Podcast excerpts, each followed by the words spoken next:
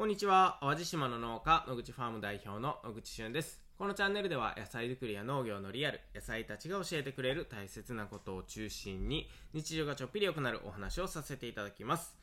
えー、さて、5月も終わりに近づいてきましたけれども、えー、野口ファーム的ニュースとしては、えー、まずは新玉ねぎが完売いたしましたということで、今年もたくさんのご注文いただきまして、本当にありがとうございます。えー、まあ、毎年そうなんですけれども、もうあと残り少ししかないでと、えー、アナウンスをすると、本当にね、えー、バファバッとね、駆け込みで、えー、たくさんの方があの反応してくださるっていうのは本当に嬉しいなというところと、あとはね、なんかこう、もう少しゴールデンウィーク後ぐらいとか、なんかその付近でうまくこう、販売ができれば、もっといいのになーっていうふうにいつも思うんですよ。えー、まあどうしてもゴールデンウィークって人が動く時期っていうのもあるので、えー、注文の数っていうのは減ってくるんですけれども、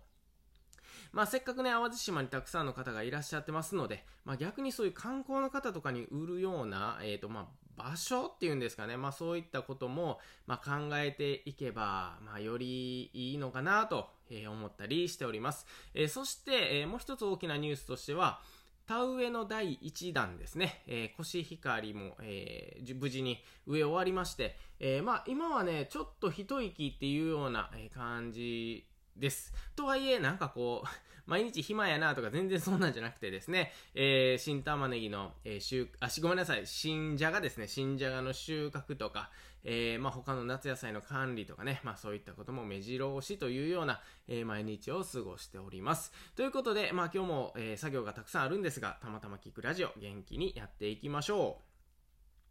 はい、今日のテーマはですね、台風はどこへ向かうのかというお話をさせていただこうと思います。えー、皆さん、天気予報はよくご覧になられていますか？えー、まあ農家としてはですね、毎日天気予報のチェックっていうのは欠かせないんですけれども、えー、まあアプリも、まあ僕は5個ぐらい入れてますし、えー、常にレーダーとかもね、見るようにしています。まあ見るようにしていますというかね、もうこれはほとんど歯磨きに近いんですよ。あの、もうしないと気持ち悪いみたいな感じですよね。えー、もう勝手に朝起きたら歯磨きするみたいな感じで、えー、朝起きたら天気予報アプリを開くと。えー、まあ、天気予報アプリはね、最近精度が高いんだか、それとも低いんだか、まあ、いろんなご意見があると思います。特に農業をされている方、おい、もっと当ててくれよと、えー、まあ、たくさん、あの、言いたいことはたくさんあると思うんですけれども、えー、まあ、頼るものはそれしかないというところでね、えー、まあ、いくつものアプリを総合的に判断するとか、えそのレーダーを見て総合的に判断するとか、まあ、そういったことでね、え毎日やっておりますが、まあ、10年、20年前のことを思えばね、えまあ、僕が農業を始めた10年前っていうのは、本当にまあ、まだまだスマホが出てき始めて数年みたいな時だったので、あのまあ、そこまでね、天気予報も、あの、しっかりとした予報ではなかったかなと思いますし、それこそ20年前、まあ僕がまだ農業に携わっていないような、えー、時代をこう、農家として生きていらっしゃる方っていうのはね、本当に勘と、えー、例えば NHK の天気予報とかね、えー、6ちゃんが当たるとか8ちゃんが当たるとかね、まあそういった感じで、えー、まあ農業されていたのかなと思います。まあ今でこそ本当に2時間後に雨が降るとかってわかるんですけど、なかなかね、当時、その20年も前だったらね、そのリアルタイムでレーダーを見るっていうことはほとんどなかったと思いますので、えー、まあそういう急な雨みたいなところもね、ちゃんとこうリスクヘッジしながら、えー、やっていたのかなと思ったり、えー、まあそれを知らない方がもしかして幸せなのかなとかね、えー、知ったことによって、えっ、と、思い切ってできなかったりとか、まあいろんなこうね、弊害もあったりするんですけれども、まああの、まあデジタルというかこうインターネットの世界になってですね、まあ農家もいろんな情報が得られるようになって、えー、よかったなと思うところもあります。そして今日のテーマはですね、台風はどこへ向かうのかというところで、あの、まあ、数日前、もうちょっと前かな、5日、6日ぐらい前から、あの、農業界では割と囁かれているというか、えー、僕たちの周りではね、本当に、あの、ハイライトというか、もうハイトピックというか、えー、とにかくこの時期に台風が日本列島に向かってくる可能性があるんじゃないかっていうところでね、本当に悩ましい毎日を過ごしております。で、えっ、ー、と、まあ、淡路島で言うと、この週末、を終えてですね、29日月曜日ぐらいから6月の4日ぐらいまで雨マークがついてるんですよね。えー、本当に、えー、もう1週間ぐらい雨が続くよという予報なんですよ。で、これに、これに加えて、え台風が、え今沖縄の南の方に、え今はまだ東かな、えあるというところでですね、あの僕たちが持っている情報はね、常に15日ぐらい先の天気図とか、えー、まあそういう風の向きとか、雨の様子とかっていうのが、えー、まあ見れるようなアプリとかもあるんですけれども、これね、15日ぐらい前から、あ、ごめんなさい。だから、5日ぐらい前からね、そういうアプリを常に見てるとですね、どうやら台風が今台湾の方に向かっているけれども、沖縄の方を通過しつつ本州の方に来るんじゃないか特に淡路島の方に向かってくるんじゃないかみたいなね、えー、予報がされていたんですよで、えー、まあ例えばヨーロッパの何て言うんですかねあの中期予報センターとかアメリカの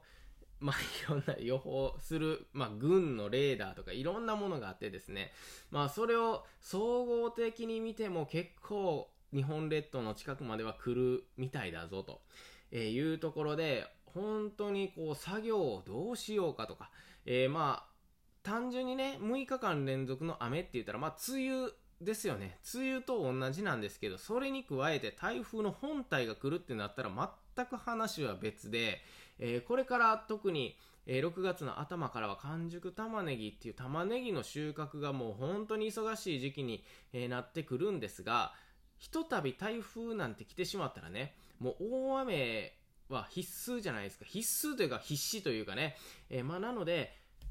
雨が降ると機械が動かない。まあ当たり前なんですけど、雨の中収穫ってできないんですよ。やっぱりこう棚持ちがすごい悪くなる。保存性もめちゃくちゃ悪くなるんで、えー、機械も壊れてしまいますしね。まあなので、6月の頭から始めたいなと言っても、その時期はもうずーっと雨なんですよね。で、雨がじゃあ止んだらできるかというと全然そうじゃなくて、例えば下が水溜まってますよと、土の上に水溜まってます。ぬかるんでますとか、まあそういったことで機械が動けなかったりするんですよ。なので、機械が動けないイコール、じゃあ、やってる作業が全部手仕事になってしまうっていうリスクをはらんでるんですよね、これ。で、もう本当に玉ねぎの収穫ってやったことがある人しかわからないんですけど、とにかく力仕事、重労働なんですよね。で、これね、機械が入れないから、あの、まあ、手仕事になって大変だねっていうのももちろんあるんですけど、これを倉庫まで運ぶっていう時にね、あの、まあ、トラックとかがね、その補助の中、田んぼの中に入って、畑の中に入って積み込みできたら、まだマシなんですけど、これ、ぬかるみすぎてトラックが入れないってなった時は、20、1個20キロ以上のコンテナをね、ひたすら歩いて道まで運ぶっていう作業が待ってるんですよね。で、これはさすがにきついぞと。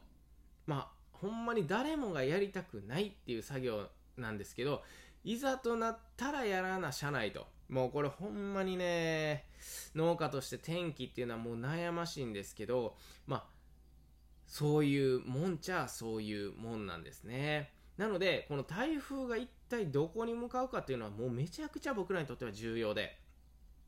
で、えー、昨日までの予報だとね、本当に沖縄から沖縄を経由した後、じゃあどこに行くのかっていうのが本当に定まってなかったし、えずっと沖縄付近で停滞みたいな感じだったんですけど、なんと今日朝起きて、その確認したらですね、東の方から沖縄に近づいていって、沖縄を経由した後、もう一回東の方に抜けていく。ね、本州に近づきながら東の方に抜けていく的な予報についに台風が動き出したと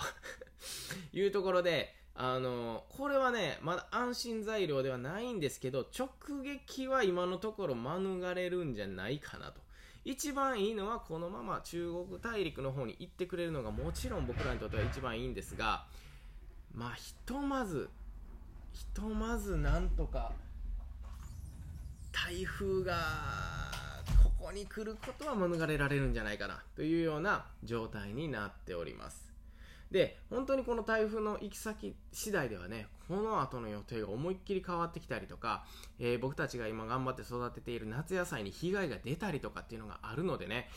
まあ、今後の定期便とか野菜セットのラインナップが大幅に変わってしまうみたいなこともありますので、えー、ぜひ皆さん、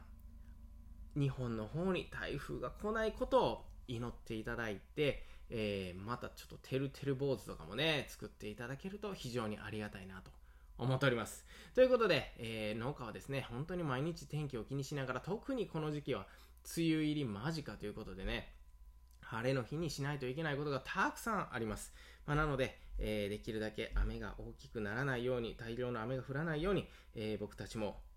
日頃の行いをちゃんとしていこうと思ってますので、皆さんも、えー、もし天気予報見たらね、あ、